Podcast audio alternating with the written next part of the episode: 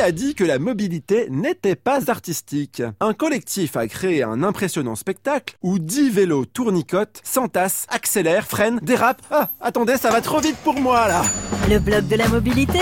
Evan Adlinet. La bande à T-Rex, c'est une troupe d'une dizaine d'acrobates fans de deux roues. Ils maîtrisent également la danse, le chant et la musique. Oh, que c'est énervant les gens comme ça Ils ont imaginé un ballet de bicyclettes survoltées qu'ils ont baptisé Vélo Raptor. Et vas-y donc que je monte sur les épaules de mon voisin pendant qu'il pédale, ou que l'on squatte à quatre la selle d'une des artistes de la bande.